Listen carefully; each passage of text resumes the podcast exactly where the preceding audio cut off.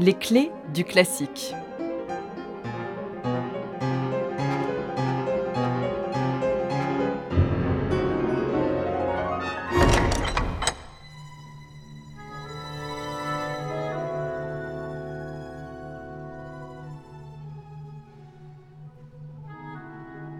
« 15 octobre 1905 le tout Paris découvre la mer, la dernière œuvre en date de Claude Debussy.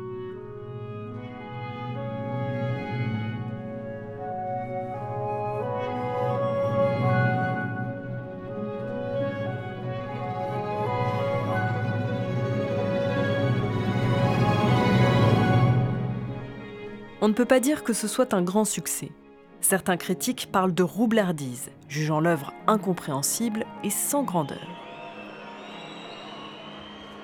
Il faut dire que la mer offre un certain nombre de nouveautés. À côté de Péléas et Mélisande, déjà pas si simple d'accès à l'époque, son langage paraît complexe.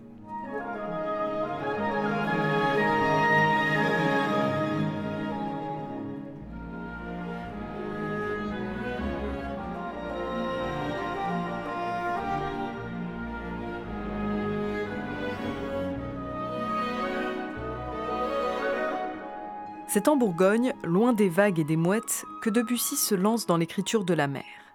Nous sommes pendant l'été 1903. Sa réputation n'est plus à faire. Il est un compositeur et critique reconnu, auteur du prélude à l'après-midi d'un faune, des nocturnes ou encore de l'opéra Péléas et Mélisande.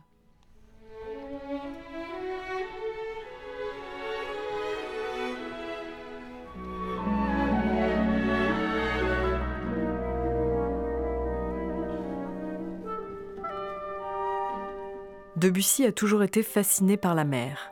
En 1870, il a 8 ans quand il la découvre pour la première fois à Cannes, chez sa tante Clémentine.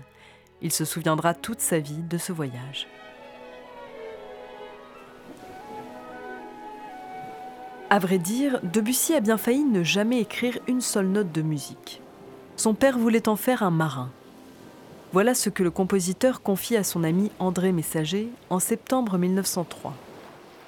Seuls les hasards de l'existence m'ont fait bifurquer.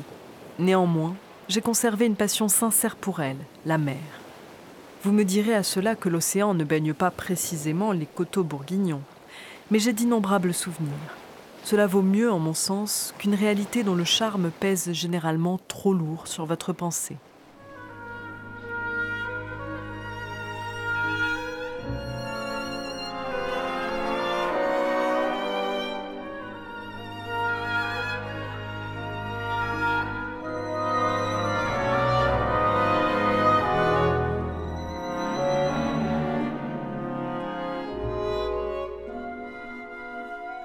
Bien plus que la Méditerranée, c'est surtout la Manche et l'océan Atlantique qui séduisent Debussy.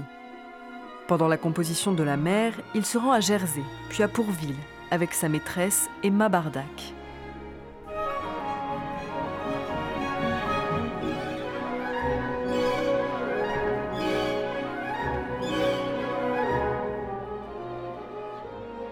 En 1903, Debussy est encore marié avec Rosalie Texier, dite Lily mais leur relation est tourmentée et Debussy se désintéresse de sa femme. C'est à cette époque qu'il rencontre Emma, la mère d'un de ses élèves, une femme intelligente, coquette et vive d'esprit.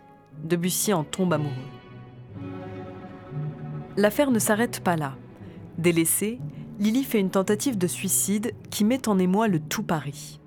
Heureusement, elle survit. Mais dans cette affaire, Debussy perdra plusieurs de ses amis.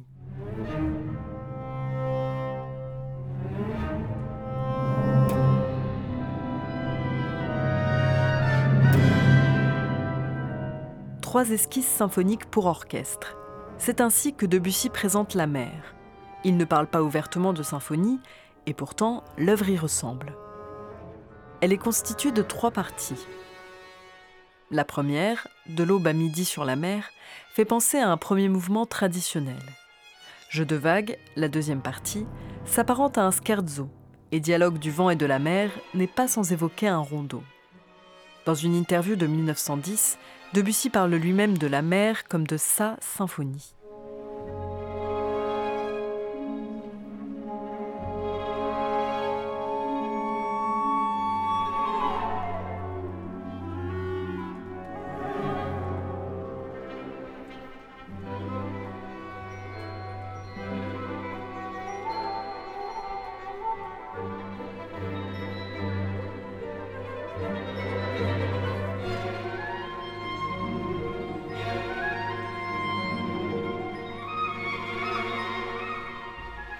À côté de la mer et de la musique, Debussy a une autre passion, la peinture.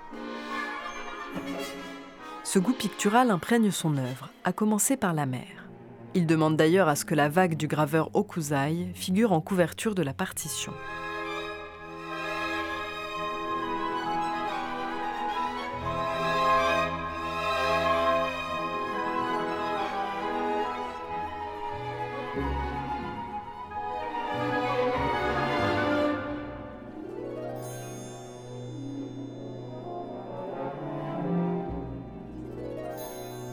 Chaque mouvement se veut très imagé.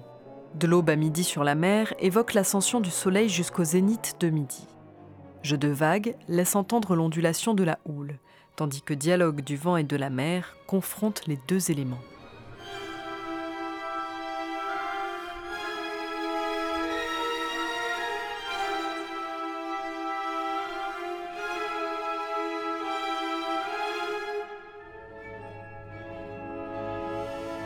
Le 30 octobre 1905, 15 jours après la création de la mer, Emma Bardac donne naissance à une fille, Claude Emma. En janvier 1908, mois de son mariage avec Emma Bardac, Debussy dirige la mer. Cette fois, malgré des critiques encore partagées, le public est enthousiaste.